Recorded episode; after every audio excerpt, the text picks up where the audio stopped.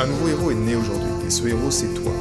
Je ne crois pas qu'il y ait de bonnes et de mauvaises personnes, mais seulement de bonnes personnes à la mauvaise place. Et être à la bonne place quand on est un artiste entrepreneur hypersensible, c'est être bien ancré dans son cœur énergétique. La bonne nouvelle, c'est que l'heure est au cœur sur la planète Terre. Et je sais que toi aussi tu as un cadeau à offrir à l'humanité, un message à partager et une contribution à honorer.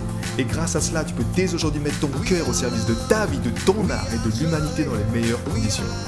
Ton message inspirera le monde pour le meilleur et ton cœur montera la voix des millions de personnes. Cette opportunité, c'est ta responsabilité. Alors incarne ce héros que le monde a toujours rêvé d'avoir à ses côtés. Mon nom est Maxime Nardini et bienvenue chez les leaders du présent. Hello Luc, Salut Maxime. comment tu vas aujourd'hui? Écoute, euh, je vais bien, très bien. Je, je suis dans la forêt en train de me balader euh, le long d'une rivière et ben voilà, je profite, euh, profite de ce beau temps, de- des arbres, de la nature. Ça me fait du bien. Yes, c'est ce qu'on aime, C'est ce qu'on aime c'est ce qu'on... Ouais, ouais.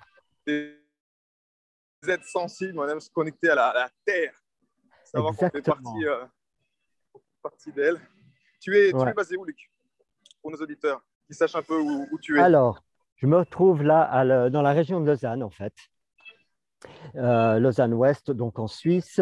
Je suis en train de marcher le long d'une rivière qui s'appelle la Venoge. Et euh, pour ceux qui ne connaissent pas, bah, je vous invite euh, voilà, à la découvrir. C'est une très belle rivière avec des très belles balades. Donc euh, voilà, c'est un cadeau d'être ici et de parler avec D'accord. On s'est rencontrés, j'aime bien toujours dire comment j'ai rencontré les, bah, les personnes que j'invite au podcast, parce que c'est toujours des fois des, des points de rencontre. On s'est rencontrés euh, euh, via, via une amie, mais également, surtout, durant, euh, j'avais rejoint euh, l'une de tes... euh, alors, comment tu appelles ça Que je donne le- la bonne appellation? Alors, une de mes de soirées de danse. hein, c'est ça, tu étais venu, je pense, euh, à l'électro-chamanic trance, qui est un des, euh, des événements que, que, que je propose, qui est en fait une session de danse euh, libre, avec une qualité chamanique, avec des sons électroniques, avec des instruments euh, ethniques comme de la flûte, euh, guimbarde, voix.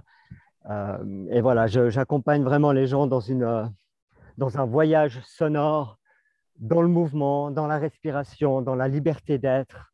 C'est un espace où les gens peuvent aussi chanter, explorer leur voix, avoir vraiment un espace de liberté avec beaucoup de bienveillance autour pour que chacun puisse se sentir en sécurité, d'explorer ce qu'il a besoin d'explorer, de, de vivre ce qu'il a besoin de vivre, que ce soit émotionnel ou, ou autre. Donc voilà, c'est comme ça, je crois qu'on s'est rencontrés aussi. Et c'est précisément comme ça que je l'ai vécu.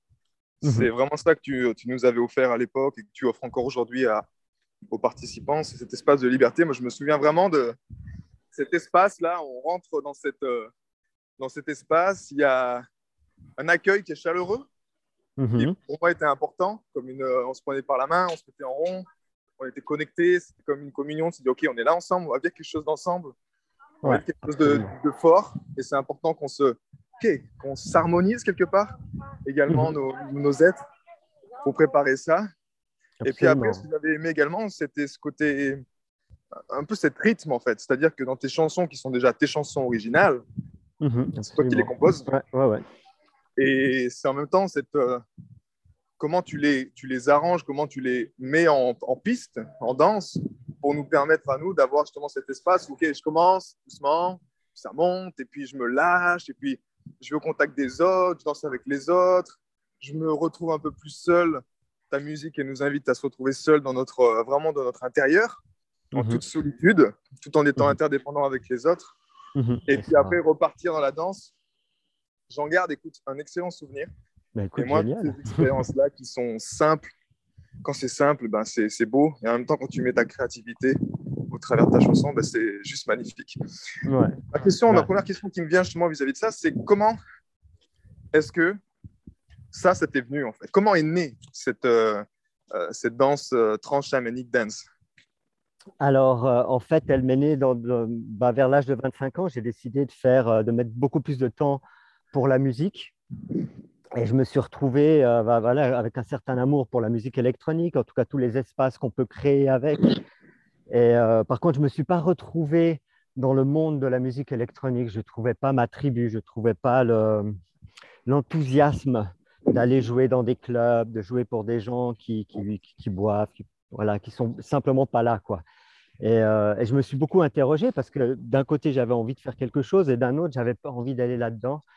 Et euh, après différentes euh, prises de conscience, euh, je me suis rendu compte que la, meilleure solution, c'était de créer quelque chose qui correspondait exactement à ce que je voulais faire. Et en effet, j'avais besoin d'avoir des gens présents, sains, qui soient à l'écoute, qui aient juste envie d'aller dans le mouvement. C'était vraiment ça qui me, qui me faisait kiffer, en fait. Et donc, j'ai créé ces espaces un peu parce qu'ils n'existaient tout simplement pas. Et, euh, et, que le meilleur moyen, de, quand quelque chose n'existe pas, bah, c'est de le faire finalement et de l'offrir euh, aux autres.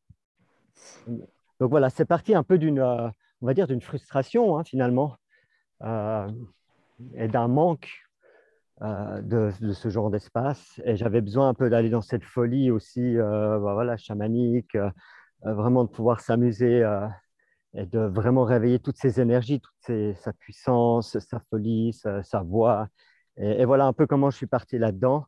J'ai créé des cercles, les gens sont venus, d'abord en petit nombre évidemment, et puis après, bah voilà, la communauté se crée aussi.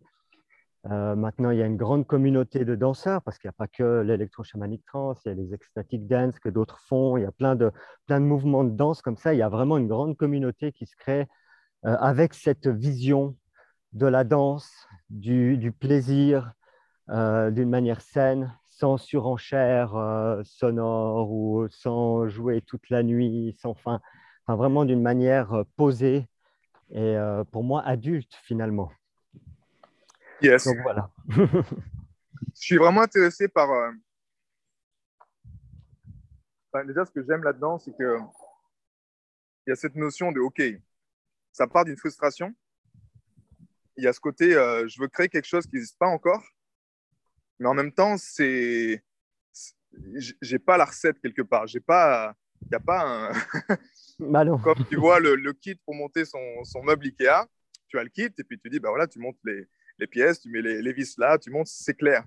Ce que je ressens dans, dans cette création du nouveau monde, c'est un peu le thème de ce podcast au service de la vie, c'est que bah, y a une création du nouveau monde qui est en train de se faire et naturellement, c'est également un saut dans le vide, dans des processus de création comme cet espace-là qui sont parfois ben ça peut, on va dire, freiner beaucoup de gens.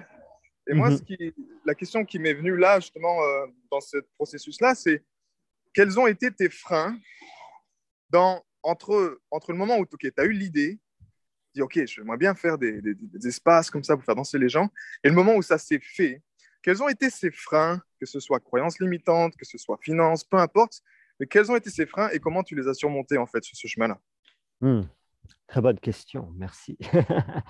Euh, Il y, a- il y a eu beaucoup de freins en fait, mais qui m'étaient finalement très personnels, hein, parce que c'était vraiment euh, de choisir de faire ce que j'avais envie de faire dans ma vision. bah, c'était aussi me mettre en scène, euh, c'était oser. Il y avait vraiment une, une énergie de oser. Est-ce que j'ose faire quelque chose que peut-être personne ne fait? Est-ce que j'ose prendre cette place? Est-ce qu'on me la laissera? Et, euh, et j'avoue que c'était très difficile hein, parce que je me suis retrouvé avec euh, la, la, peur des regards des autres, des jugements, euh, enfin toutes ces choses qu'on rencontre quand on crée quelque chose de nouveau. Ouais. Et, et j'ai voilà, j'ai dû vraiment traverser ces, euh, ces couches en fait pour trouver une confiance, une sécurité à l'intérieur de moi, une, une souveraineté de me dire non non mais c'est juste ce que je fais. Ça peut paraître un peu spécial, ça peut peut-être déranger certaines personnes, mais, mais je sens qu'il y a un appel de ça. Et je me suis rattaché un peu à ce fil qui me montrait, non, non, mais vas-y, dépasse, dépasse tes peurs, dépasse ton, ton manque de confiance, parce que moi, c'était un sujet très, très grand, le, le manque de confiance. Donc, quelque ouais. part, je me suis moi-même challengé pour me guérir aussi, finalement, mmh. pour me donner le droit d'être euh, bah, là où j'ai envie d'être avec évidemment toujours un regard euh, bienveillant sur ce que je fais et puis critique aussi hein, quand c'est nécessaire euh, sur les réglages à faire. Euh, heureusement, il y a aussi d'autres personnes qui m'ont inspiré. Il y a eu d'autres cercles de danse qui se sont faits. Euh, j'ai beaucoup voyagé aussi à une époque, donc j'ai pu voir des choses qui étaient déjà en place. Donc il y a beaucoup de choses qui m'ont inspiré. J'ai vu que c'était possible de le faire, mais j'avais vraiment à cœur de l'amener dans ma région, dans, dans, mon cercle d'amis. Et c'était voilà, vraiment confrontant. Voilà. Et ça l'est toujours un petit peu. Hein. Il y a toujours ce, voilà, cette petite peur de ne pas être à la hauteur. Et je pense que pour moi, c'est très guérisseur de se confronter à ça. Parce que j'aurais pu fuir mille fois et puis dire non, non, c'est pas pour moi, j'arrête. C'est trop, trop difficile, il y a trop de peur. Et puis finalement, je trouve que traverser ces couches, c'est tellement libérateur. Mais ça demande un petit peu de courage et puis un peu de mm-hmm. persévérance aussi. voilà. ouais, tu as dit des mots comme oser en même temps avec cette peur de se dire, OK, je, suis, je, me, sens que j'apporte quelque chose de différent, une lumière différente.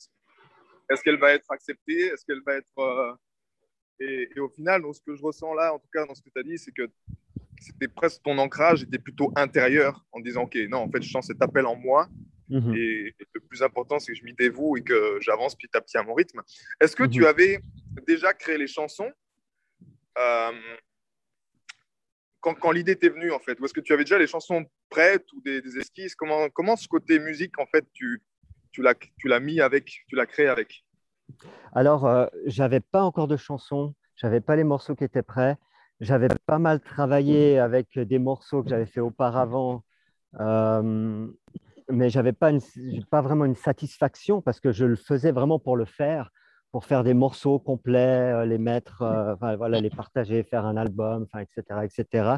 Donc j'ai vraiment dû tout, tout décomposer ce que j'avais, tout ce que j'avais créé. Il y a même eu une période où j'ai carrément arrêté de faire de la musique parce que je ne trouvais plus le sens. Et, j'ai vraiment tout repris à zéro en essayant de me poser la question, mais qu'est-ce que tu veux faire exactement?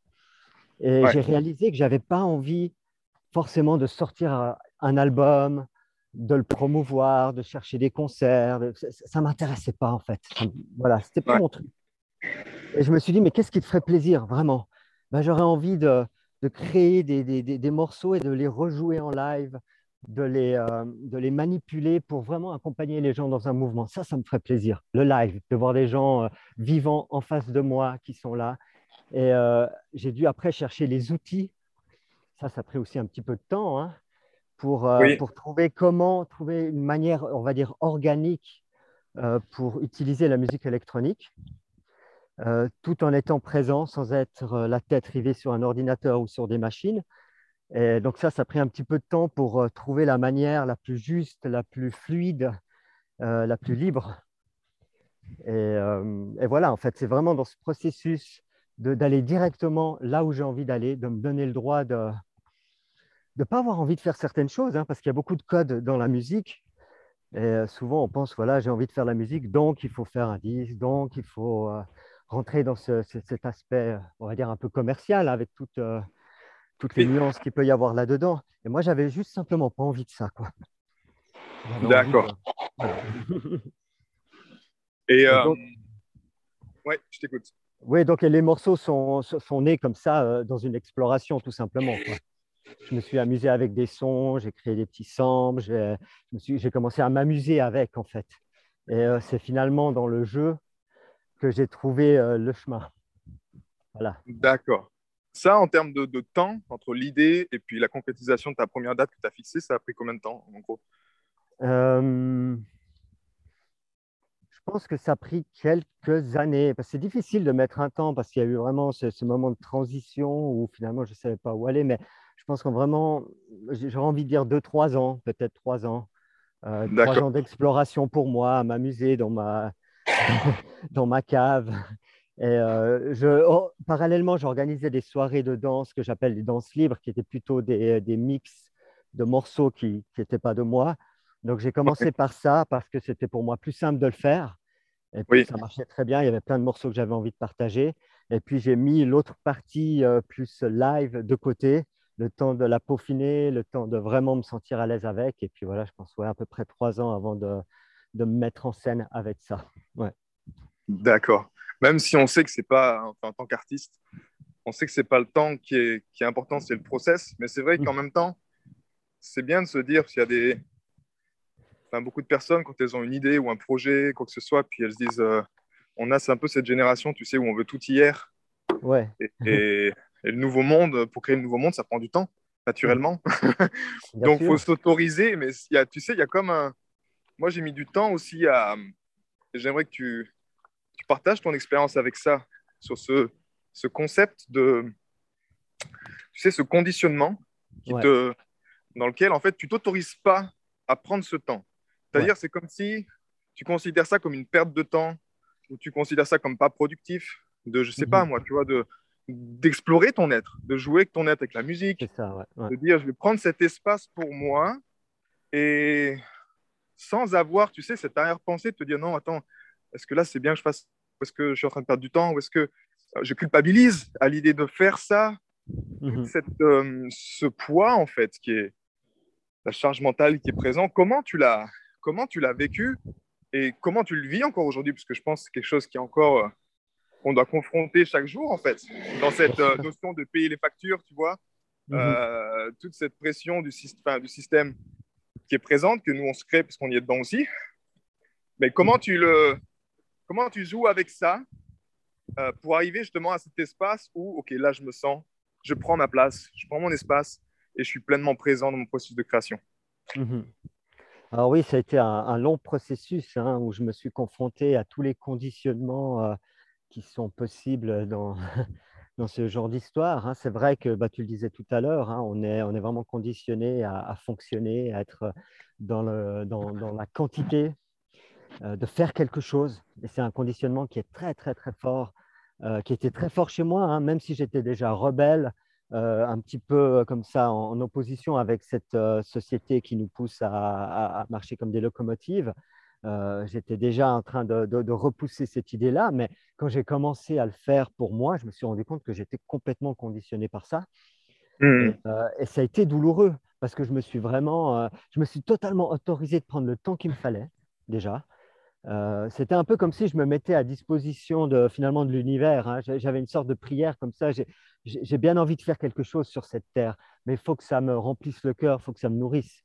Euh, et, ça a mis du temps à venir parce qu'il fallait que je me déconditionne, il fallait que je me permette euh, d'être vraiment dans ma liberté intérieure. Et donc, je me suis un petit peu confronté à tout ça. J'ai créé une situation, euh, je veux dire, de vie au niveau des loyers, des factures qui était légère. D'accord. c'est un choix que j'ai pris, prendre un appartement vraiment bon marché, de vivre vraiment avec le minimum pour avoir le maximum de temps aussi parce que la notion de temps était très très importante pour moi, elle l'est toujours. Et, on a, comme tu le disais avant, on a peur de, on voudrait les choses tout de suite, que ça, ben voilà, on a un peu cette habitude que ça marche vite, que, et moi je trouve que le temps, il est tellement précieux. Oui. Euh, et on en a besoin pour vraiment euh, déposer notre être, trouver notre vérité. Euh, moi, j'ai eu besoin d'aller, de, beaucoup méditer, d'aller dans la forêt, de bouger, de danser, d'aller dans mon corps. Et j'ai vraiment, j'ai vraiment honoré ce besoin-là en essayant de me déconditionner en fait de cette pression sociale. Voilà. Et ça m'a pris des années pour y arriver. Euh, maintenant, je me sens beaucoup plus en paix euh, avec ce que je suis. Aussi parce que j'ai trouvé ma place, quelque chose qui me convient. Donc, évidemment, c'est beaucoup plus facile. Mais pendant un moment, j'étais vraiment dans un, dans un flottement total, à pas vraiment savoir à quoi je pouvais bien servir. Mais j'avais voilà, cette ouverture de me dire, OK, ben, montrez-moi le chemin. Je ne euh, voilà, je sais pas. Et ça demande un peu de folie quand même pour, pour s'autoriser ça. Quoi. Ouais. Et ce sentiment-là que tu as dit justement que, OK, euh, quelle est ma place C'est un peu le sentiment de merde. Je sens, je sens que je ne fais pas ce que je devrais faire ou que je ne me sens pas à ma place. Mmh ça, ce sentiment-là, quand tu étais plus jeune, il est arrivé quand, on va dire? Il est arrivé à quelle époque? Et comment ça s'est passé pour toi, justement, dans cette, euh, hmm. bah, dans cette, euh, cette croissance, en fait? Mmh bah, Je crois que c'est vraiment un sentiment que j'ai toujours ressenti, quoi, euh, qui a été très amplifié au moment de la scolarité. Parce que je me suis complètement senti décalé par rapport à ce qui se passait, sans avoir de compréhension. Oui. Donc, je me suis fait beaucoup attaquer. Euh, bah, j'étais un peu un, gamin un peu fragile aussi, hein, donc euh, très attaquable. Et, euh, mais je savais, je n'arrivais pas à trouver les valeurs qui me correspondaient dans ce monde, dans cette, cette éducation qui était justement qui nous poussait à faire, à devenir. Et je me suis vraiment senti agressé quelque part par ça. Donc relativement tôt, j'ai senti un décalage sans vraiment pouvoir avoir de la clarté sur ce qui se passait. J'avais juste l'impression d'être finalement à côté de la plaque et d'être un petit peu perdu et, de ne pas trouver ma place. Mais je n'avais pas encore ce regard plus critique. Ou, Oui, en fait, je voyais bien comment le monde fonctionnait, mais je n'arrivais pas à comprendre pourquoi on en était arrivé là finalement. D'accord. Voilà. Mais ta formation de... base, en tout cas, ta, ton éducation de base, tu étais dans quel domaine à la base? Alors, tu, tu parles. Bah, j'ai fait vraiment une scolarité très, euh, très classique, on va dire. J'ai arrêté l'école à l'âge de 16 ans euh, parce que je ne voulais plus rester dans ce contexte-là. Je ne pouvais plus rester assis non plus à écouter des profs. Donc, j'ai décidé de faire un apprentissage. J'ai choisi un apprentissage d'opticien qui n'était pas un métier qui, qui m'attirait vraiment, mais finalement, c'était un peu une sortie de, sortie de secours pour sortir de, l'école. Euh, métier qui finalement m'a appris aussi plein de choses hein, euh, et qui m'a donné aussi une stabilité, mais j'ai toujours été un peu en, voilà, en résistance avec ça. Je ne me sentais pas non plus à ma place. Donc j'ai fait ça, ça m'a voilà, donné aussi un petit peu les moyens de vivre, etc. Euh, etc. Avant qu'au fond de mon ventre, ça hurle, et non, mais vas-y, fais ton truc. Et euh, voilà, à l'âge de 25 ans, j'ai vraiment décidé de, beaucoup moins travailler et de prendre du temps pour faire de la musique, alors que je n'étais pas vraiment très doué. Je n'étais pas euh, voilà, un, un, petit génie de la musique, j'avais juste envie. Et je suis vraiment parti sur cette envie, quoi, tout simplement. Ouais, parce qu'à la base, tu es autodidacte, tu n'as pas de formation de musique, rien du tout en fait. Voilà, rien du tout. Euh, je ne suis même pas un, musicien exceptionnel, c'est juste que finalement, je me suis donné le droit de, de m'amuser avec tout ça et d'aller vers mon envie, euh, ce qui me faisait euh, créer de l'enthousiasme. il y avait un peu un pas dans le vide que j'ai fait, voilà, vous alentours des 25 ans, que je ne regrette pas, qui a été difficile, qui était douloureux parce que euh, voilà, ça s'est pas forcément passé comme je voulais. J'avais encore une idée très euh, conditionnée de ce que devait être la musique. Donc là, il a fallu aussi me confronter à ça. Mais je crois que ce jour où j'ai pris cette décision d'aller vers ce que j'aime, ça a radicalement changé ma vie. Voilà. Ça n'a pas été simple, ça n'a pas été, euh, comment dire, exactement comment je pouvais l'imaginer, mais ça a ouvert tellement de portes extraordinaires que là, je crois que ce jour-là, je me suis fait le, le plus grand cadeau euh, que je pouvais me faire. Voilà. C'était juste dire oui, oui à ce que je suis, à ce que je veux en fait. Tu as eu un, événement particulier, tu te souviens, tu te souviens de ce moment justement, de qu'est-ce qui s'était passé ou comment les circonstances qui t'ont amené à prendre cette décision de dire ok, c'est ça quoi. Maintenant c'est bon basta. Euh, Alors bon, je pense qu'il y a eu plusieurs choses évidemment, mais j'ai eu un, petit déclic euh, parce que j'avais eu un accident de voiture à l'âge de, 20 ans qui m'avait un petit peu bousculé, euh, où, finalement il ne s'est rien passé au niveau physique, mais j'aurais pu vraiment, euh, j'étais avec une amie, on aurait vraiment pu se faire très très mal dans cet accident. J'ai eu une chance incroyable. Tu sais, il y a des moments où tu as l'impression que tu as tous les coups de bol du monde qui t'arrivent d'un coup dessus. Bah, c'est ouais, ouais, arrivé. Et, euh, et, je me souviens de, de, la nuit juste après cet accident où j'arrivais pas à dormir et j'ai mesuré l'importance de la vie. Mais chaque instant compte. J'avais réalisé qu'en fait, euh, cette vie pouvait partir en un claquement de doigts et que je ne pouvais pas reporter les choses à, demain éternellement, qu'il y a une sorte d'urgence. Hein. Enfin, on est là maintenant, on ne sait pas si on sera là demain. Et si on a envie de faire des choses, il faut les faire maintenant parce que voilà, on a un peu cette idée, oui, demain, le jour où j'ai de l'argent, le jour où, le jour où. Et bien là, il y avait une certaine urgence. Ce qui ne veut pas dire que j'ai tout de suite mis en action ça, parce que je suis reparti dans le monde du travail, je me suis complètement noyé dedans pendant quelques années, 3-4 ans où j'ai vraiment travaillé à fond, je me suis perdu un peu dans une entreprise où j'essayais voilà, de, bah, de faire ce qu'on me disait de faire avec toute la pression qu'il y avait autour. Et puis au bout d'un moment, j'étais fatigué de ça. Et j'ai eu ce souvenir qui m'est revenu. Rappelle-toi cet accident, rappelle-toi cette nuit, l'urgence qu'il y avait de vie, euh, et, c'est un peu sur cette impulsion que je me suis dit, non, non, mais il faut y aller là, tu ne vas pas attendre, tu ne vas pas remettre à demain, tu ne vas pas rester à travailler comme ça toute ta vie et puis, et puis le regretter amèrement euh, quand ça sera trop tard. Donc il y avait vraiment euh, voilà, une sorte d'urgence, mais une belle urgence, tu vois, vraiment de, bah, d'honorer ce que je porte en moi et d'honorer la vie. Tu vois, j'en ai eu des frissons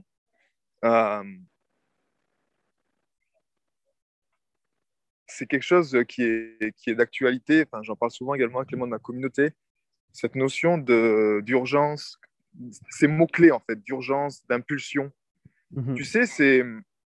Et en même temps, moi-même, encore aujourd'hui, je me pose la question euh, je dirais, d'autres termes pour mettre un peu le tableau, tu vois, les couleurs sur le tableau du thème qu'on va qu'on aborde, mais côté domestication, tu vois, côté naturellement conditionnement. Mais tu sais, c'est un peu cette image de la, le, la grenouille que tu mets dans la marmite.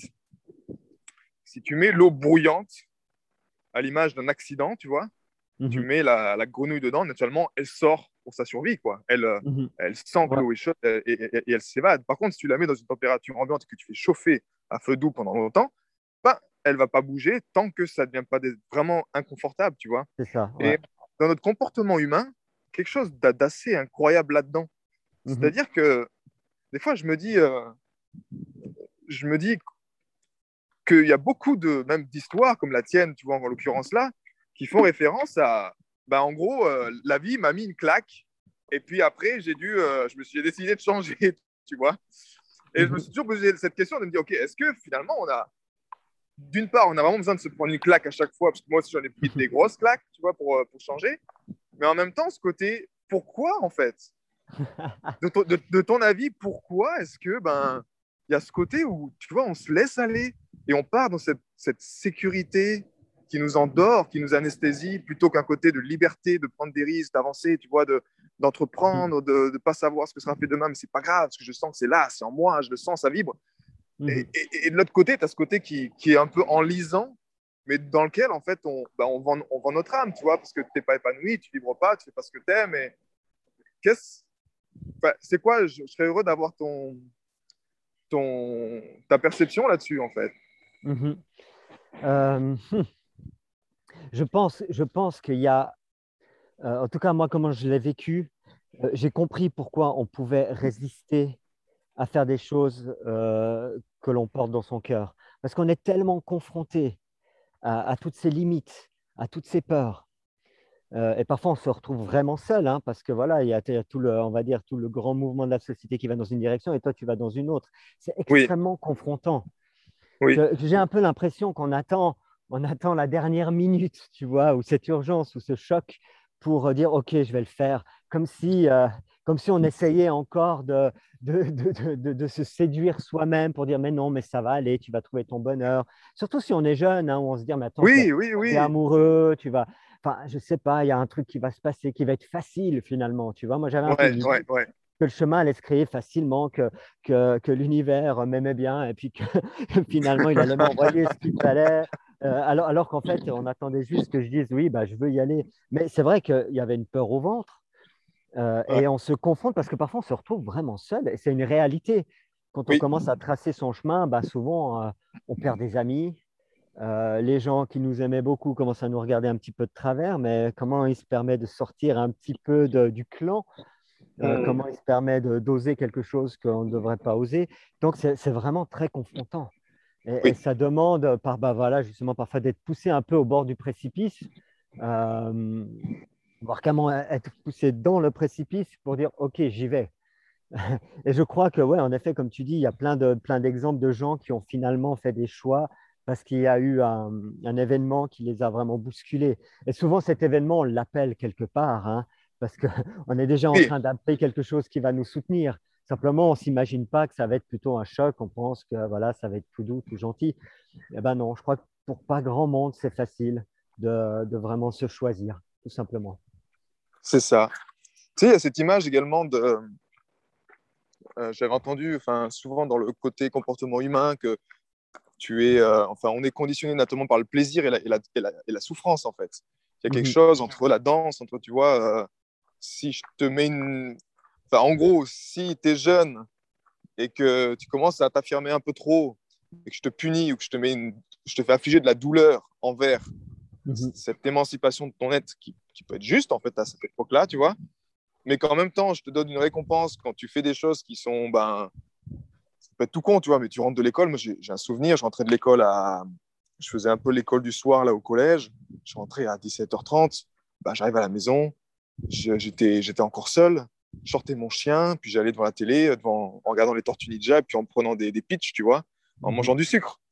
Mais, mais au fond, euh, si je regarde aujourd'hui l'activité vraiment qui honorait, en tout cas que, tu vois, que j'aurais dû récompenser que ce soit en alliant le sucre ou en alliant ses plaisirs de la vie, c'était si je prenais ma guitare ou que j'écrivais une chanson, tu vois, ou que je, je faisais quelque chose en faveur de la communauté ou peu importe.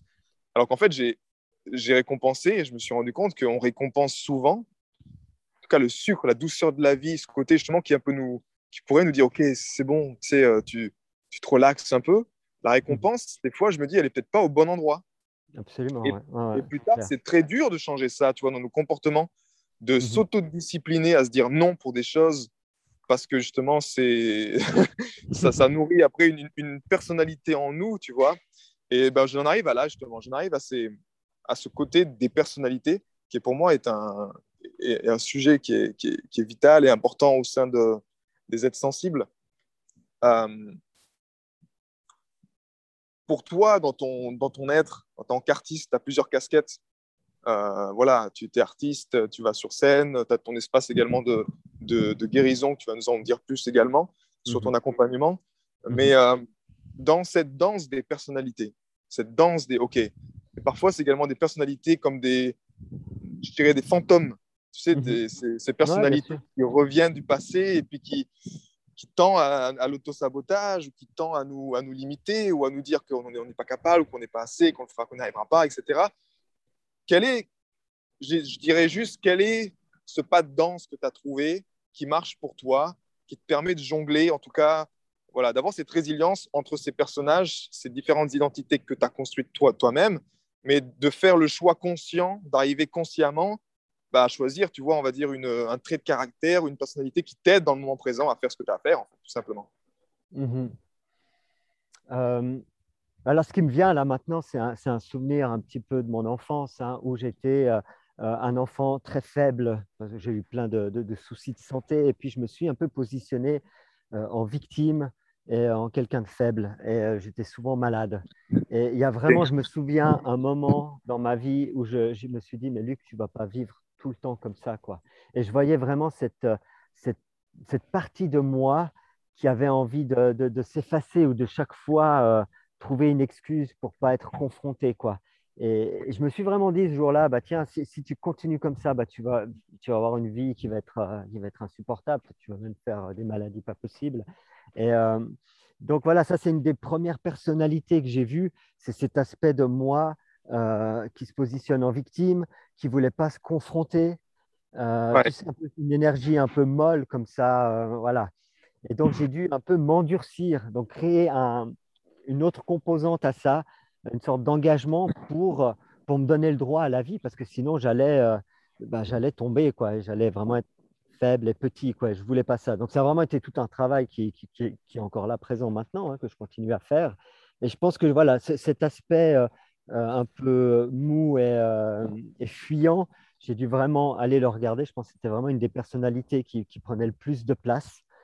Euh, et je pense que ça m'a aidé de le faire voilà, durant mon enfance, début de l'adolescence, je ne sais plus à quelle période, mais d'avoir cette sorte d'impulsion en moi de regarder au-delà de ce que je suis en train de créer et d'avoir un regard un petit peu euh, en arrière finalement, d'observer, OK, là, tu t'es mis dans une situation que si tu continues, tu vas t'enliser. Alors, qu'est-ce que tu fais? Ben, je, je, je crée une autre forme de personnalité pour, pour un peu équilibrer ça.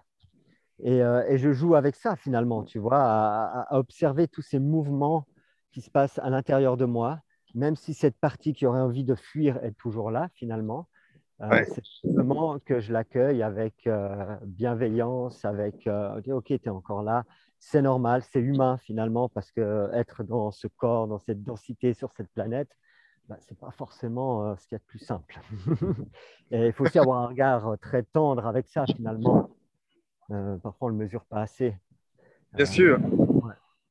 Ça, ça- ça- Oui, je t'écoute. Ouais, bah voilà, c'est juste pour dire que sortir un petit peu de sa zone de confort, sa zone de sécurité, bah, c'est une bonne idée parce que ça permet de casser un peu une sorte de, d'habitude. Je pense que c'est vraiment important parfois de, de rompre un peu des, des cycles que l'on fait ou des cercles comme ça où on tourne un petit peu en rond, puis d'essayer quelque chose de nouveau. Et parfois, essayer quelque chose de nouveau, ça peut être très, très, très simple. hein. C'est juste, euh, ben voilà, peut-être, euh, ben je sais pas, il peut y avoir plein de choses, mais changer sa nutrition, euh, décider de faire un petit peu plus de sport, juste casser un peu les codes qu'on a figés en nous. Oui. Et pour toi, qu'est-ce qui a marché le, plus là-dedans, justement, dans, ce, dans cette. Euh, quand tu dis. Euh, j'ai entendu en tout cas déjà une, chose, enfin, je ne sais pas si c'est vrai ou si tu le fais, de te parler à toi-même, parce que j'entendais, voilà, qu'est-ce que tu es en train de voir là, qu'est-ce qui arrive, qu'est-ce que tu mhm. veux faire. Donc la question, c'est est-ce que tu utilises déjà ce, cette autothérapie-là de se parler à toi-même, tu vois, qui est, quelque part pour moi un aspect également qui m'a beaucoup aidé, mhm. vu que je crois aujourd'hui que notre, notre, but de libération, c'est quelque part de devenir notre propre père et notre propre mère, avant de devenir euh, papa ou d'aider les autres, tu vois, peu importe. Mais... Ouais. Donc il y a cette notion-là, c'est est-ce que tu as, est-ce que tu te sers de ça, mais également, euh, ouais, qu'est-ce qu'il y a le, pour revenir à ce côté de casser les codes, qu'est-ce qui a marché le mieux pour toi en fait, pour casser les codes, pour te dire ok cette personnalité-là elle me fatigue, euh, ce Luc machin j'en ai marre, euh, je décide de casser les codes. Qu'est-ce qui concrètement dans la vraie vie t'a aidé pour le, le faire en fait?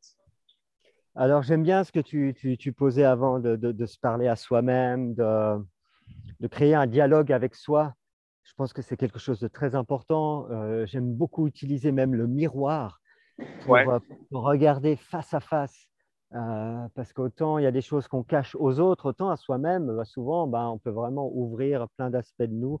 Et je pense que c'est une chose très importante de, créer ce dialogue. Et moi, je savais que j'avais plein de peurs. Une de mes peurs était de, par exemple, partir en voyage. J'avais peur de partir en voyage dans un pays, euh, euh, bah voilà, par exemple l'Inde, c'était vraiment un, pays qui m'effrayait. Moi, j'étais voilà, quelqu'un qui était assez, euh, qui était bien dans mon petit confort suisse. Enfin, c'est très sécurisant d'être en Suisse. C'est propre, c'est posé, tranquille. Et, donc, ma plus grande peur était, par exemple, de partir voilà, en Inde. Et, au bout d'un moment, il y a eu une occasion de le faire. Et, et j'ai dit, voilà, je vais le faire. Et, ça, ça a vraiment cassé quelque chose en moi. Ça m'a ouvert, dire mais, non, mais regarde, en fait, tu peux très très bien sortir de ta zone de confort. Ça se passe très très bien. Euh, c'est peut-être une chose qui était tout à fait banale pour certaines personnes, hein, mais pour moi, c'était vraiment quelque chose de, très difficile à faire. Oui. Euh, donc, j'ai un petit peu forcé, tu vois. Euh, pour dire non, non, mais fais ce pas parce que si tu vis toute ta vie avec cette peur du voyage, bah, tu vas te fermer à tellement de possibilités que ça va être dommage, tu vas le regretter. Euh, alors, tu vas rester dans ta zone de confort. Je pourrais me trouver plein d'excuses, créer un dialogue en moi qui dit mais non, mais il n'y a pas besoin de, de, se déplacer, il n'y a pas besoin de faire ce que tu aimes. Enfin, on peut très bien se mentir à soi-même aussi hein, dans ce dialogue. Donc, c'est vraiment trouver ce point d'honnêteté. Euh, et, moi, j'avais besoin de, ouais, de plus de liberté en moi donc, ça passait par des actes comme ben voilà, ce départ en voyage, par exemple. Il y en a eu d'autres, bien sûr, hein, comme ce choix de faire la musique. Mais c'est vraiment oser faire quelque chose pour lequel on résiste. Voilà. Ah, c'est euh, l'action, en fait. C'est ça, comme tu dis, c'est que tu l'as, tu, l'as fait, en fait. C'est vraiment une action. Il y a vraiment une action à faire. Sinon, ben voilà, on s'enlise et puis, euh, et puis on, peut, on peut rester là-dedans toute sa vie, à se faire croire que l'on est satisfait et qu'il n'y a pas besoin de voir plus loin. Et peut-être pour certaines personnes, c'est tout à fait juste de le faire comme ça. Mais pour moi, il y avait, une sorte de deux énergies, hein. une partie du Luc qui, qui, était, qui voulait rester en sécurité, puis euh, je ne sais pas, mon âme qui hurlait, mais vas-y, bouge, ose, vis ton ouais, ouais. Et c'était vraiment cette mise en action qui, qui m'a dit, bah voilà, et c'était une liberté énorme après à l'intérieur de moi. J'ai dit, en fait, non, je me sens très, très bien si je voyage. j'ai plus cette peur. Et, je crois que s'affranchir de ces peurs, c'est vraiment un cadeau qu'on peut se faire. Donc, il faut d'abord les identifier. Il faut être très, honnête avec soi-même finalement, parce que voilà, parfois on se fait croire des choses. Euh, il faut une certaine humilité pour, pour se dire, bah voilà, moi j'ai peur de voyager, alors que peut-être d'autres, pour eux, c'est tout ce qui est plus facile. Ben non, moi, ça me, ça me tétanise presque, tu vois, de, de me retrouver dans un bungalow, dans un pays, euh, voilà, avec plein de bestioles bizarres. Donc voilà, c'est vraiment, pour moi, c'est un travail d'honnêteté envers soi-même. D'accord. Ouais. Bah écoute, c'est vraiment, effectivement, c'est le, le, plus dur. Hein. C'est le plus dur. envers soi-même, euh, c'est la chose la plus difficile quand justement te en tout cas, l'environnement extérieur te fait comprendre que euh, ne le fais pas, quoi. ouais. Ouais, ouais. Puis là, j'ai même pas envie de dire que c'est l'environnement extérieur, c'était de moi à moi, tu vois, ma propre, là, c'est oui, dans cet ma propre croyance, tu vois, finalement. Ouais. Euh, personne ne me disait de ne pas partir en voyage finalement, mais moi j'étais là. Ah il y a des moments où on se dit ouais, bon, bah, tant pis, j'y vais. J'avais la possibilité d'aller dans un endroit qui me sécurisait quand même un peu, donc c'était une manière aussi d'y aller pas complètement à l'aveugle. oui. bah, voilà, c'était très libérateur et, ça a rééquilibré un peu mon système euh, très suisse, très sécurisant. Été un peu dans le chaos indien et puis je trouve que ça fait une bonne, un bon équilibre dans mon système. Finalement, je conseille euh, à toutes les personnes qui sont trop sécurisées en elles d'aller faire un voyage dans ce genre de pays. Euh, ça peut faire du bien. yes. Super, Luc. Si on revient, si on revient maintenant justement à ton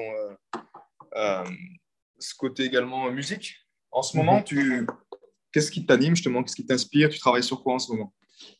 Eh ben Là, j'ai relancé mes soirées euh, électro-chamanique trans. J'en ai fait une samedi passé. Euh, ça faisait, moi, je pense bien une année et demie que je ne faisais plus rien bah, à cause de, la pandémie. Donc, euh, ça m'a fait du bien. Je me suis mis en retrait. J'avais besoin de temps pour moi. Donc, c'était une très bonne chose. J'ai retravaillé ma manière d'utiliser cette musique. Donc, j'ai encore simplifié. OK pour être le plus présent avec les gens, le plus, euh, ouais, vraiment le plus dans la fluidité possible, dans le sang. Voilà. Donc, j'ai vraiment enlevé encore tout ce qui était euh, superflu. Et euh, j'ai fait cette expérience samedi passé qui s'est super bien passée aussi. Il y a eu vraiment un bel accueil et j'ai vraiment eu beaucoup de plaisir à le faire. Et c'était un peu la condition pour que je continue, c'est que j'ai vraiment, vraiment du plaisir. Et c'est ce qui s'est passé. Donc, ça m'a redonné un peu de niaque, dire, ah bah chouette, quoi, je, peux, je peux continuer ce projet parce que euh, j'ai trouvé un moyen de vraiment euh, aller jusqu'au bout de ce que je voulais. Donc voilà, et c'est encore une étape qui s'est passée. Ok, super.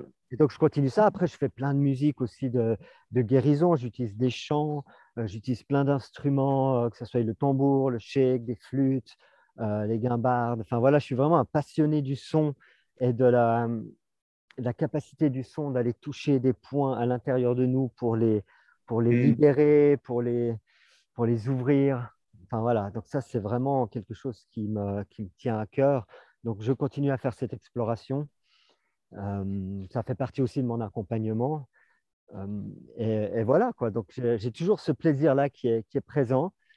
Euh, j'ai pas de comment dire de j'ai plus tellement de conditionnement du je dois faire quelque chose de parfait, de juste. Je m'accorde aussi euh, toutes les maladresses, tous, les, tous les ratés, parce que je trouve qu'ils font partie de la vie.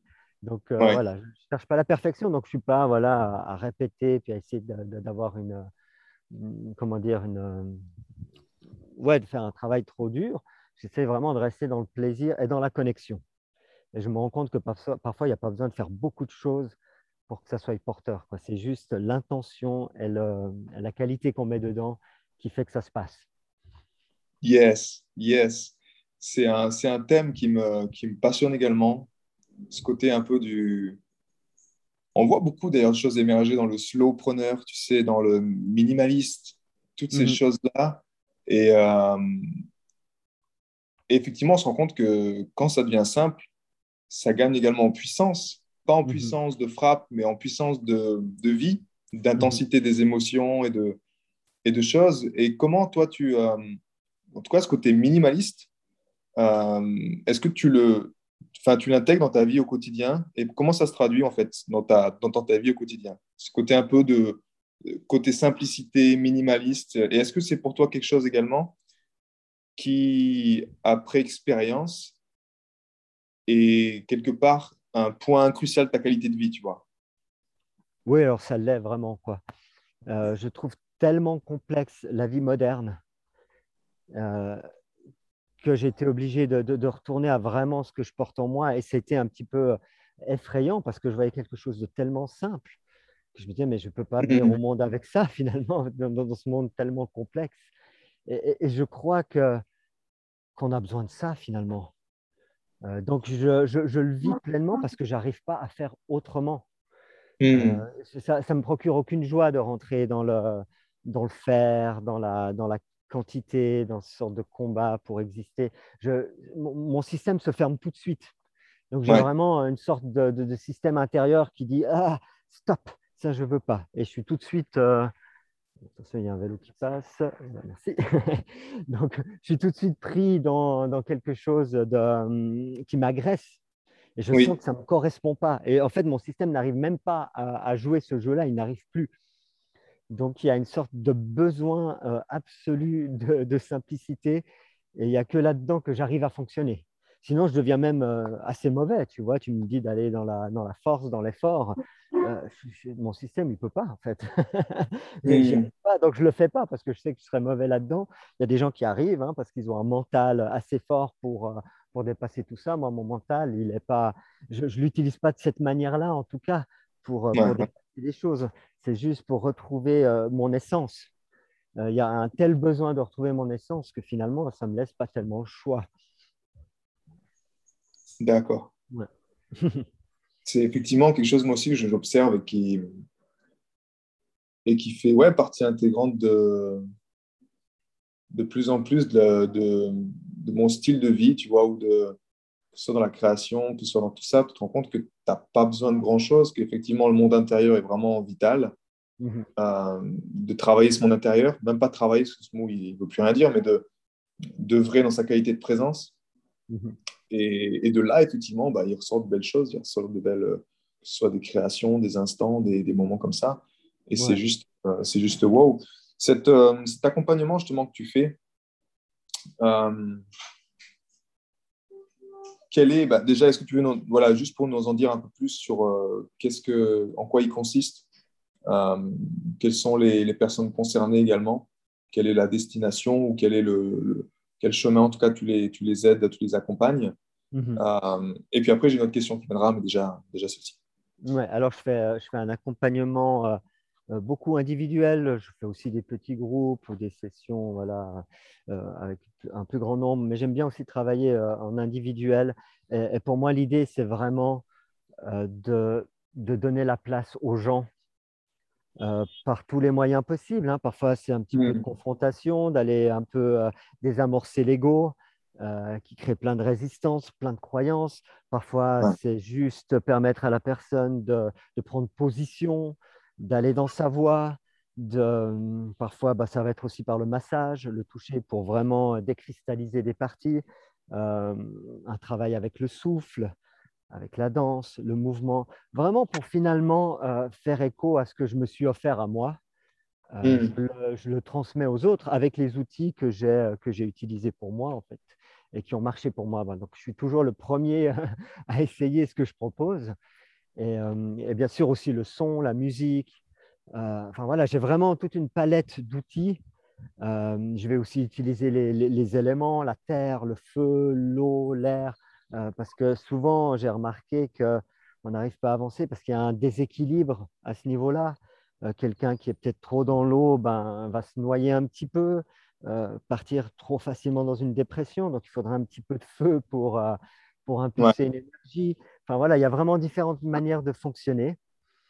Et, et puis d'autoriser, de se donner le droit finalement d'avoir des émotions, de ressentir des choses, même si parfois on ne les comprend pas, même si parfois on se sent coupable, de, ressentir des choses. Mais voilà, vraiment, euh, autoriser, c'est vraiment le mot qui me vient. Voilà. Oui, oui, oui, oui. S'autoriser à. Ouais, c'est ça. Et puis de trouver des outils, bah voilà, par exemple, euh, les outils pour la colère, c'est de, bah, s'autoriser parfois à, gueuler un bon coup dans un coussin, tu vois, de comprendre que si on va euh, gueuler sur quelqu'un, bah, on risque d'avoir des conséquences. Hmm. Donc, si on se sent chargé, ben, on peut voilà, faire un peu de shaking, se bouger un peu dans tous les sens, gueuler un petit peu, faire des grimaces. Euh, l'avantage du coussin, c'est que ça ne fait pas de bruit, ça ne dérange pas les voisins, ça permet d'avoir un contenant. Donc ça, c'est par exemple un outil très pratique. Euh, c'est aussi hmm. reconnaître ses, émotions, qu'est-ce qui se passe exactement, parce que parfois, il y a vraiment une confusion hein, dans le ressenti. Oui. Euh, voilà, il peut y avoir plein de, de croyances qui se mettent entre deux et qui t'empêchent de, de juste être direct avec ce que tu ressens. Hmm. Donc, c'est vraiment trouver ce, ce, chemin vers soi. Voilà. Yes. Tu accompagnes euh, les femmes, les hommes, c'est mixte? C'est mixte. J'ai fait quelques groupes d'hommes aussi parce que j'ai à cœur ben, d'accompagner les hommes. c'est une guérison pour moi aussi, hein, parce que j'ai toujours eu un rapport avec le masculin qui n'était pas facile.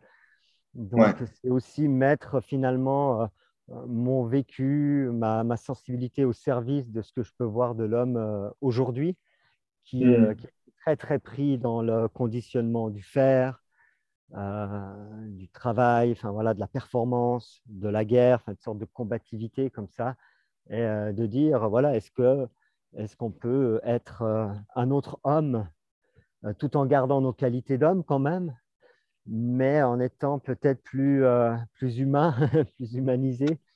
Mmh.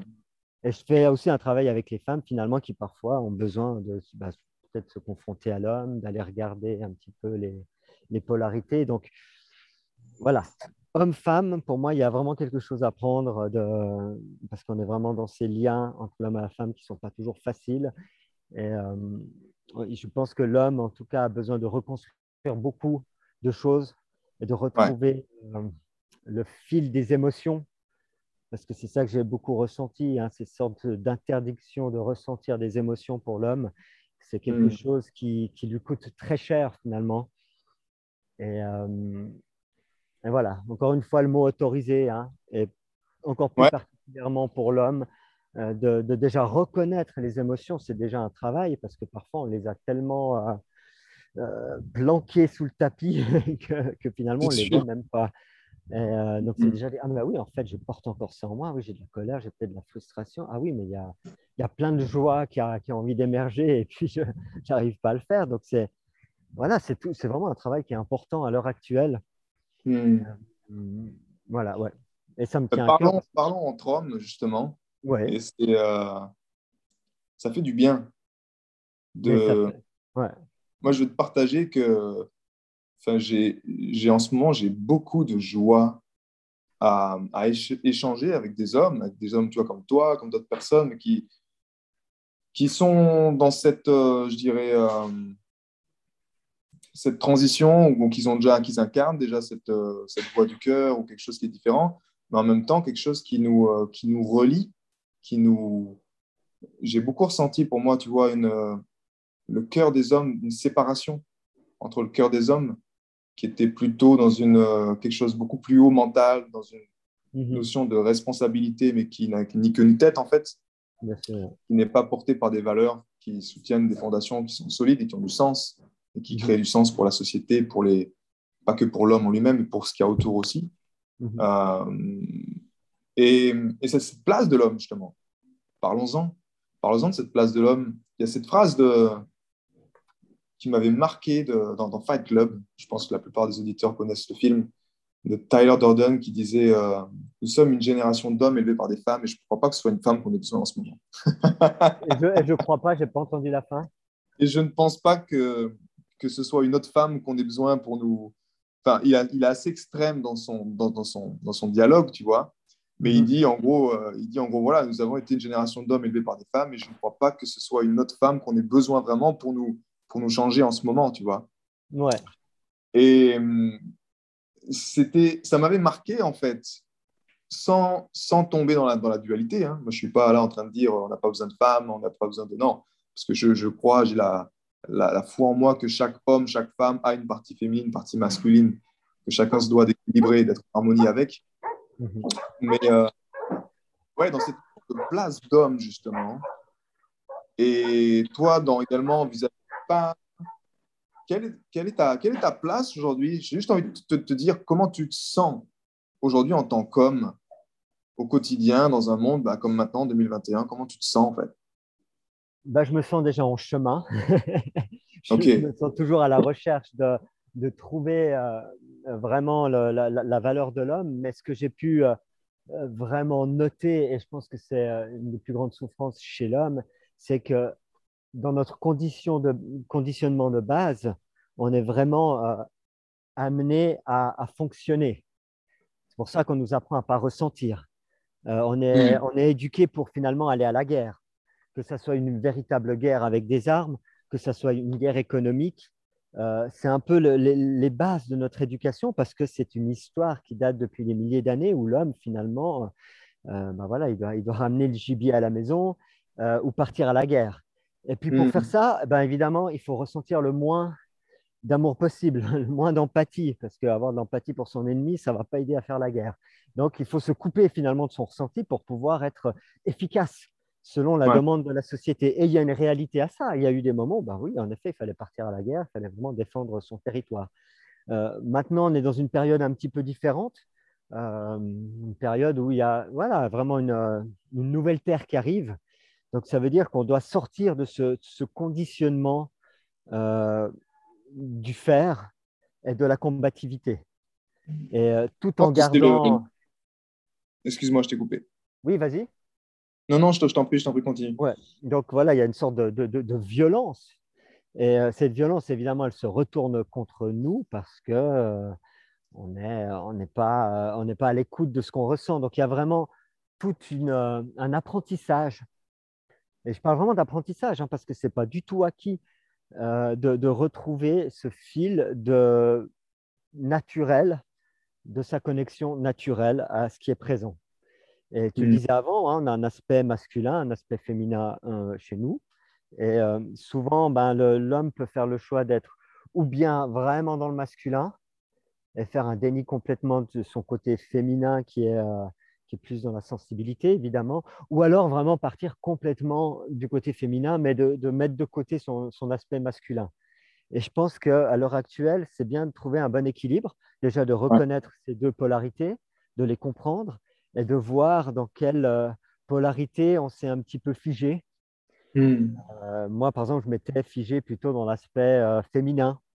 Voilà, voyant ces hommes violents, compétitifs tout le temps, enfin toujours dans le mental, dans la, dans la lutte quelque part, bah, j'ai, pris, j'ai pris une option plutôt féminine, réceptivité, émotion. mais, mais, ça ne m'a pas construit en tant qu'homme. Donc j'ai dû. Je t'ai pas demandé justement. Je t'ai pas demandé. Euh, on fait juste une petite aparté euh, dans le temps. Mais mhm. euh, ta relation avec ton père, comment comment c'était en fait? Comment ça s'est passé quand tu étais jeune? Quelle était ta place? Que souvent il y a, on observe beaucoup de choses. On observe que notre, notre, passé, on porte les choix de nos parents, les choix de qu'ils soient là, qu'ils n'étaient pas là, peu importe. Hein, mais, mhm. mais ont un impact naturellement sur notre, notre, notre futur, sur notre conditionnement, sur notre mhm. être. Comment toi, c'était euh, cette place de euh, cette relation en tout cas avec ton papa? Alors moi, j'ai eu une relation euh, difficile avec mon père, assez violente finalement. j'ai eu un père très autoritaire qui avait beaucoup de blessures, qui n'avait pas la capacité d'aller les voir. donc, ça pris. Voilà, j'ai vraiment eu un regard sur le sur l'homme qui était qui était difficile. Euh, hmm. Et c'était au quotidien une sorte de, d'harcèlement euh, euh, psychologique comme ça. Donc j'avais vraiment, j'avais vraiment pas envie d'être un homme comme ça, quoi. Ok. il y avait vraiment cette, aussi cette posture de voilà, moi je travaille, je, suis complètement validé parce que je ramène de l'argent à la maison, donc on peut rien me dire. Enfin voilà, je suis intouchable hmm. parce que je fais mon taf. Et j'étais là, quelle horreur. J'ai pas envie d'être cet homme, j'ai pas envie de me, nourrir de ça, quoi.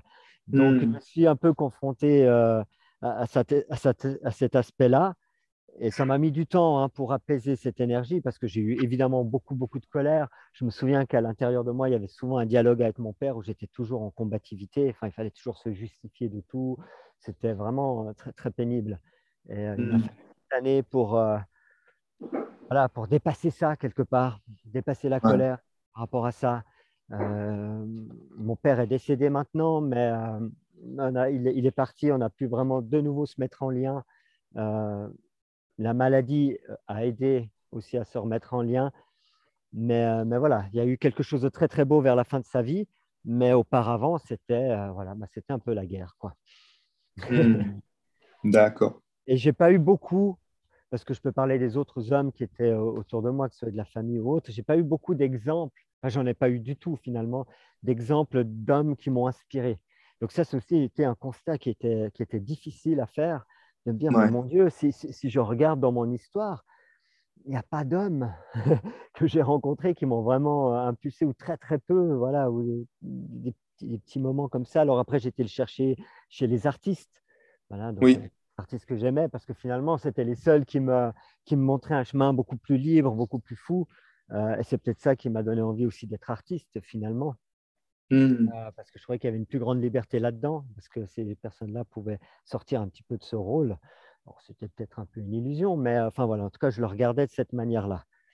Donc, peu d'exemples, et c'est vraiment un aspect qui n'était pas nourri. Donc, c'est comme s'il y avait une sorte de, cratère euh, devant moi. J'ai mais voilà, c'est quoi Et je me suis retrouvé évidemment euh, euh, dans mes relations amoureuses, ben voilà, complètement démuni et, et incapable de, de, de, tenir une relation ou de vraiment même presque aller dans la séduction, de prendre cette place d'homme parce que je m'étais vraiment planqué dans un, du côté du féminin et c'est n'est pas très, très, attractif pour une femme non plus. ça m'a, il m'a fallu du temps pour le comprendre. Et euh, j'ai dû réveiller des vieilles colères pour, retourner vers euh, une qualité d'homme aussi de présence, d'action, de, de mais je suis là, quoi.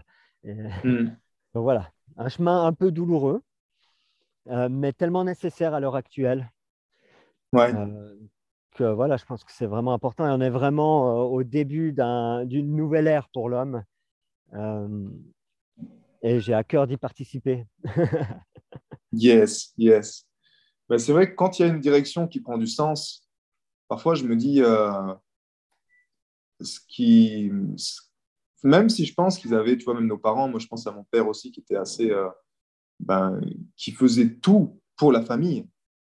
Euh, mais, enfin, je dirais plutôt qui pensait tout faire pour la famille, tu vois. Mm-hmm. Mais dedans, je pense que dans l'intention de nos, nos anciens, il y avait une intention de, OK, c'était genre, j'assure la sécurité. Et puis, euh, dans, cette conscience de l'époque, je pense qu'il faisait, il faisait au mieux avec, avec, les, avec ce qu'il y avait. Mais effectivement, comme un. J'ai ressenti également ce que tu disais, toi, c'est qu'il y, a eu un manque de direction. Parce que mhm.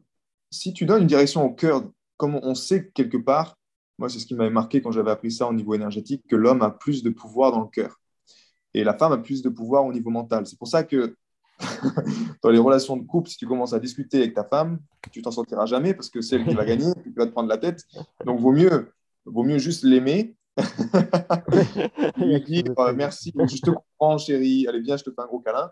Et naturellement, là, les problèmes vont être résolus plus facilement parce que, effectivement, c'est moi, je l'ai, je l'ai, enfin, je l'ai prouvé en tout cas dans mon, dans mon quotidien, que ce soit ma vie de couple ou même avec d'autres personnes. Euh, au niveau de ma famille, des personnes féminines, que, que j'ai eu ce piège comme toi. Hein, je suis tombé dans ce côté également très féminin, dans cette protection, en fait, cette peur d'aller dans ce côté euh, yang qui, dans laquelle je ne voulais pas entendre parler, plus entendre parler aussi.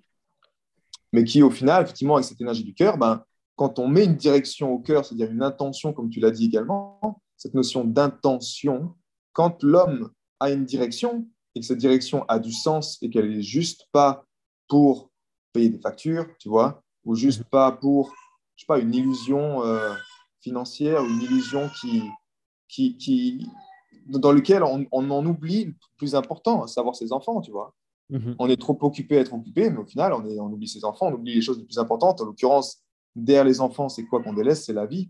Et je pense mhm. que ce qu'on vit en ce moment, c'est une belle, euh, une belle manifestation de, de, toutes les actions, ce manque de direction qu'on a eu dans le passé, tu vois, des cœurs qui ont été, euh, ou même les valeurs, on s'est fait bafouer nos valeurs, parce que le cœur, ça réveille également nos valeurs, tu vois, de, justice, d'équité, de, de, compassion également, mais de ce qui est juste au fond de nous.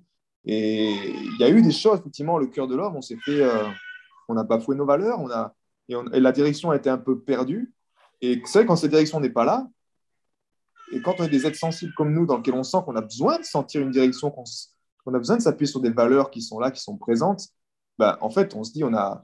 Moi, j'avais presque à des moments aucun respect, tu vois, pour euh, une autorité parentale qui, qui, ne nourrit pas les valeurs que moi je sens qui sont juste en moi, qui sont reliées quelque part à la vie aussi. Mhm. Et, euh, et aujourd'hui, effectivement, c'est bon. Enfin, ce que je ressens dans, dans, dans, ton, ton processus, que je ressens également dans le mien, ce qui est beau de partager euh, là-dedans, c'est ça, c'est que quelque part, toi, tu as réussi aussi à te redonner une direction. Est-ce que tu mhm. ressens ça, en fait?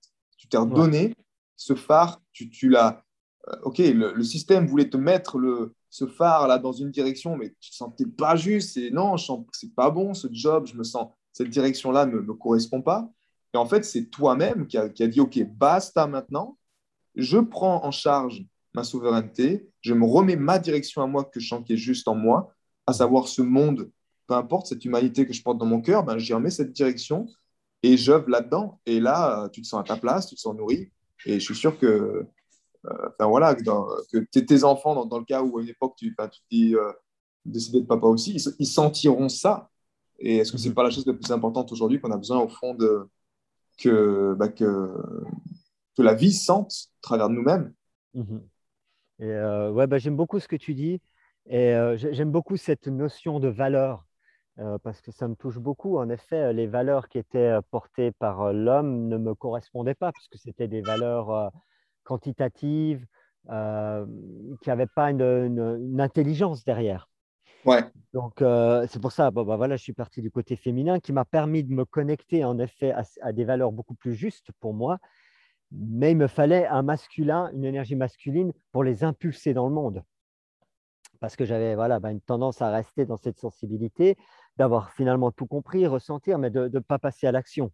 Euh, et, et, voilà, pour moi, c'est ça le nouveau masculin, finalement. Le, le nouvel homme, c'est un homme qui a vraiment cette capacité de revenir à ses propres valeurs, de les identifier, de les comprendre. Qu'est-ce que tu veux vraiment apporter au monde maintenant? Euh, mm. Vraiment, si tu te donnes toute la liberté, hein, parce que souvent on se reconditionne, hein, parce qu'on retombe dans ces peurs de oui, mais il faudra bien que je gagne ma vie, et puis comment je vais faire ci, et puis ça ne se fait pas. Donc c'est vraiment, ok, on déconditionne tout et on se laisse vraiment le champ totalement libre. Quelles sont vraiment tes valeurs? Qu'est-ce que tu as envie mm. d'amener? Et puis je pense que si on parlait avec tous les hommes, on retrouverait des valeurs qui sont très très belles. Euh, oui. Il y aurait très peu d'hommes qui me diraient ah, non, mais moi, je veux juste gagner un paquet de pognon et puis euh, écraser les plus pauvres. Il y en a peut-être certains qui sont comme ça, c'est de l'ordre des, des, psychopathes. Euh, mm. mais, je ne pense pas que c'est une majorité. Je pense que la plupart des gens auront envie d'amener quelque chose de beau. Et simplement, ben voilà, il y, a cette peur, ce conditionnement qui empêche de vraiment passer à l'action et de, de, prendre le risque de dire oui à ça et chacun avec ses moyens, hein, parce que parfois, ce n'est pas forcément en quittant une grande entreprise qu'on va réussir quelque chose, c'est peut-être juste en amenant euh, euh, sa magie dans une grande entreprise, en disant, bah voilà, moi j'amène euh, un autre regard sur le travail, sur la compétition, sur, sur le monde des affaires. je pense que c'est important aussi d'impulser ça dans le, dans le monde actuel, sur tous les niveaux, sur tous les plans. Et on peut être très étonné quand on décide de le faire, bah, il se passe souvent des choses qui nous soutiennent. Hmm. Là où on pensait qu'on allait peut-être pas être reçu, bah parfois c'est pas vrai, on l'est reçu, on est, euh, on est accueilli. Mais si on ne l'est pas, c'est qu'il faut peut-être bouger tout simplement. Ouais, euh, On peut, c'est bien aussi de se laisser surprendre et puis de faire un petit pas dans le vide. Pas besoin de faire des immenses sauts au début si on n'a pas envie. Juste un petit pas. Et si j'essaie d'amener ça Et si je disais vraiment ce que je ressens Qu'est-ce qui se passe? Hmm. ouais, Et on peut être surpris parce qu'il y, y, y, a forte chance que ça fasse écho à beaucoup de monde. Euh, une fois, je me souviens, j'ai pété un plomb dans, une boîte où je bossais parce qu'on me demandait de, de, de, ne plus réparer une paire de lunettes parce que maintenant, on ne réparait plus les lunettes, on, en vend des nouvelles. Puis moi, j'étais là, je me suis fâché, mais vraiment, enfin, un peu, euh, je suis passé un peu dans le rouge quand même. Mais, mais, ce qui s'est passé après était très, très beau parce que j'ai eu le témoignage de tous les autres collègues qui sont venus me dire, bah oui, c'est vrai, pour nous, c'est dur aussi de fonctionner comme ça d'accepter ces règles-là qui ne sont, pas, qui sont pas tout à fait justes. On aimerait bien euh, travailler autrement. Alors peut-être qu'ils n'ont pas pu changer, mais au moins ils ont pu en parler. Et le fait de moi d'avoir dit ma vérité, bah, ça a permis à d'autres de la dire. Et je pense que c'est déjà une première étape, parce qu'on est tous là où on est. Et puis, bah, voilà, beaucoup de gens avaient peur de, de quitter peut-être le job pour... Parce que voilà, ils avaient besoin d'argent, ils avaient des factures à payer. Je peux très bien comprendre. Mais parfois, c'est ces petites se donner le droit de ne pas être d'accord, d'en de, d'en souffrir mm. aussi finalement. Euh, et, voilà, en disant sa vérité, bah, ça aide aux autres à dire leur vérité, euh, même si elle est en opposition avec la nôtre. Mais je crois qu'il y a vraiment euh, ce dialogue à, rouvrir, bah, si possible sans hurler évidemment. mais, mais, je pense que c'est vraiment bien d'oser dire ça, d'oser apporter sa sensibilité au monde même si mm. ça peut provoquer des moqueries, même s'il y a des gens qui ne vont, qui vont pas le comprendre. Je pense que plus, plus on est sécurisé dans sa vérité, moins on va nous attaquer dessus. Ouais, ouais, plus on a peur de sa vérité, plus les gens vont sentir les failles et puis rentrer dedans. Donc c'est toujours aussi un baromètre. Hein. Si on voit quelqu'un qui, qui, arrive à nous attaquer alors qu'on dit notre vérité, c'est qu'il y a peut-être encore une petite faille, encore quelque chose, une sécurité intérieure à travailler tout simplement. Parce que quand on est vraiment souverain, généralement, les gens disent rien. Enfin, ils sont peut-être pas d'accord, mais il y, a, une forme de respect qui se crée. Voilà. Ouais, je suis d'accord avec toi, entièrement. Yes, bah écoute, euh, j'ai eu beaucoup de joie en tout cas sur ce, sur ce podcast. On arrive à la fin euh, bientôt. J'ai mhm. deux autres questions à te poser. La première, c'est euh, si tu avais un bouquin justement à partager à, à, à cet homme, je dirais plutôt même cet adolescent, cette version de toi à 16-17 ans, quel bouquin tu lui donnerais de suite en lui disant euh, prends ce temps-là et, lis ce bouquin quoi? Euh, ah, il y en aurait certainement plusieurs. Hein. Je me souviens euh, du livre de, de Siddhartha d'Hermann Hesse qui m'avait beaucoup touché à l'époque, par exemple, qui est un livre finalement assez spirituel, mais qui est aussi sur un chemin d'évolution de, que j'ai trouvé très très beau. J'ai trouvé que c'était un, ouais, un, beau livre. Ça fait longtemps que je ne l'ai pas lu, mais enfin voilà, c'est vrai qu'il y avait vraiment toute une qualité dedans. Euh, j'aurais même envie de dire euh, de lire des, des, livres. Par exemple, j'avais adoré le livre de Bernard Werber sur les fourmis. Euh, c'est un auteur que j'aime beaucoup et qui a vraiment qui, ouvre plein de choses dans son univers et qui, qui permet vraiment d'avoir aussi une connexion avec la terre, avec la beauté de la vie. Donc voilà, trouver un livre qui, qui réveille euh, l'enthousiasme de, trouver ce monde merveilleux. Donc voilà, j'ai un peu ces deux livres qui me viennent en tête. Euh, je pense qu'il y, en aurait certainement d'autres, hein, mais euh, enfin voilà, j'aime le côté voilà spirituel, mais j'aime aussi le côté voilà, je trouve cette planète absolument extraordinaire. Il y a tellement de merveilles à découvrir, de curiosité. Oui et observer, euh, bah voilà, par exemple, juste les fourmis et rentrer dans leur monde, pour moi, c'est juste merveilleux. Et, ça permet de comprendre des choses assez intéressantes. J'avais lu une chose sur les fourmis, par exemple. On a toujours l'impression que les fourmis travaillent, euh, sont toutes des travailleuses, et souvent on prend ça comme exemple en disant, mais regardez les fourmis, elles travaillent toutes, donc on doit tous travailler. Tu vois, un peu ce truc assez dur qu'on entend souvent comme discours. Et eh ben, dans le monde des fourmis, il y a un tiers des fourmis qui travaillent, en effet, un tiers il y a hmm. un tiers des fourmis qui ne travaillent pas du tout, qui glandent, et il y a un tiers des fourmis qui foutent le bordel. et, donc, c'est quelque chose qui a été observé scientifiquement. Et je trouve ça absolument génial parce qu'on est souvent dans cette guerre où on a l'impression qu'on devrait tous faire, faire, faire, faire, faire. Eh bien, c'est pas vrai. Une société équilibrée, et les fourmis, je pense qu'elles s'y connaissent mieux que nous en société équilibrée. Elles sont là depuis très, très longtemps. Et euh, ben voilà, ben, il y a vraiment une partie de la, des, des, des, fourmis qui travaillent et puis une autre partie qui ne travaille pas. Alors, je ne sais pas s'il y a des moments où c'est une qui travaille, une qui ne travaille pas, mais on a besoin de cet équilibre. Euh, on a besoin de gens qui font rien parce qu'en fait, c'est pas vrai qu'ils font rien. Peut-être qu'ils travaillent sur d'autres plans, tu vois. Euh, on a besoin de gens qui vont plus lentement et puis on a besoin de gens qui sont vraiment dans, la, dans le travail plus dur, qui mettent vraiment en action. Et je pense que c'est vraiment l'équilibre de tout ça qui, euh, qui fait que ça fonctionne. Et euh, c'est ça que j'aimerais transmettre. Tu vois, si je devais parler à un jeune, c'est juste de trouver quelle est sa place et qu'il n'est pas de choisir le camp qu'on lui impose, mais qu'il y, y, a plein d'options. Et quand on se laisse libre d'être qui on est, ben, les choses se passent quand même. Et on va peut-être être moins dans le, dans le travail, l'action, le travail dur, mais peut-être que chaque action aura beaucoup de sens dans ce qu'on fait. Quoi. Et je pense que c'est important.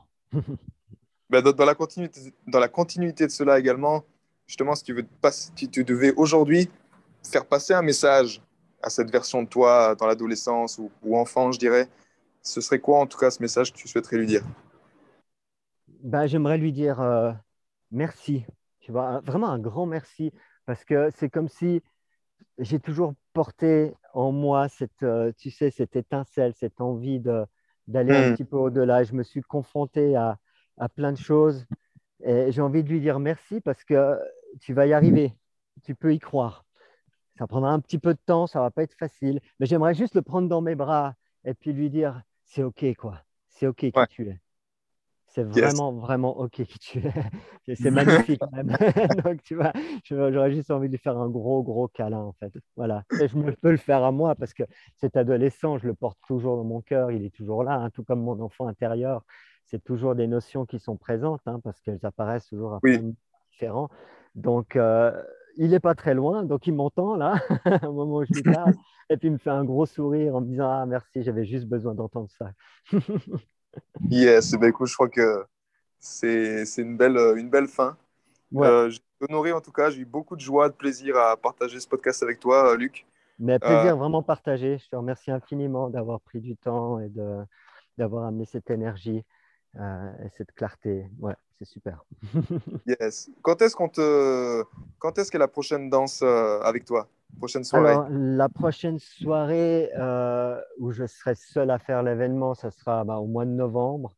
J'ai le 6 novembre et le 4 décembre. Mais auparavant, j'aurai une soirée euh, avec euh, plein d'autres DJ, musiciens, qui aura lieu le 9 octobre. Ça, ça sera à Vevey, à la salle du Castillo. Donc Vevey en Suisse. Et puis les autres soirées se passent à Lausanne, à Bellevaux, dans un magnifique espace aussi. Et euh, voilà, ça, c'est les soirées un peu, euh, on va dire, officielles, publiques. Ouais. Euh, je suis en train de, de, de poser d'autres choses, hein, des, des, cercles d'hommes, j'ai envie de les refaire, mais c'est encore pas tout à fait déposé. ça va se faire. Et puis, je continue l'accompagnement individuel avec voilà, grand plaisir. D'accord. Bah, vous trouvez en tout cas toutes les informations dans les liens juste en dessous. Et, et puis, bah, écoute, au plaisir en tout cas de, de se retrouver. J'aime merci beaucoup, Maxime. Les, entrelacements de nos chemins de vie et qu'on voit qu'on a tellement également de similitudes. Et, et merci encore ben, voilà, de partager cette vulnérabilité, partager euh, simplement l'essence de notre être, de qui nous sommes euh, dans la lumière, dans les ténèbres, peu importe, mais on, on est ce tout. On est ce tout. Donc vraiment. Yes, et, Luc. Et puis je te remercie infiniment bah, voilà, de, de, de créer cet espace euh, pour euh, bah voilà, juste transmettre qui on est, comme tu le dis, dans sa vulnérabilité, dans sa vérité. C'est précieux, c'est important. Donc, je te remercie infiniment pour ça, Maxime. Yes, avec joie en tout cas. Et puis, euh, bah, au plaisir de se recroiser. Dans tous les cas, on est reliés à ce nouveau monde. On est, on est en chemin, comme tu as dit. Nous sommes des hommes en chemin et c'est bon de le sentir. Ouais, c'est ça. J'espère que bah, cette conversation fera, fera, plaisir aux auditeurs et que ça leur donnera des petites, des petites impulsions, une, une envie d'être vrai, tout simplement. Yes, on fait comme ça. À bientôt, je t'embrasse. À bientôt, Maxime. Bye bye. ciao, ciao. J'ai été très heureux de te partager toutes ces informations. Si elles t'ont inspiré, sens-toi libre de partager ce podcast à des amis qui pourraient en bénéficier. Et si également tu veux influencer ce podcast et décider du prochain sujet, sache qu'il y a une page où tu peux simplement aller justement mettre ton sujet. C'est maximardini.com slash ask www.maximardini.com slash ask et tu peux simplement donner ton sujet et je me ferai un plaisir de l'aborder dans les prochains podcasts. À bientôt, ciao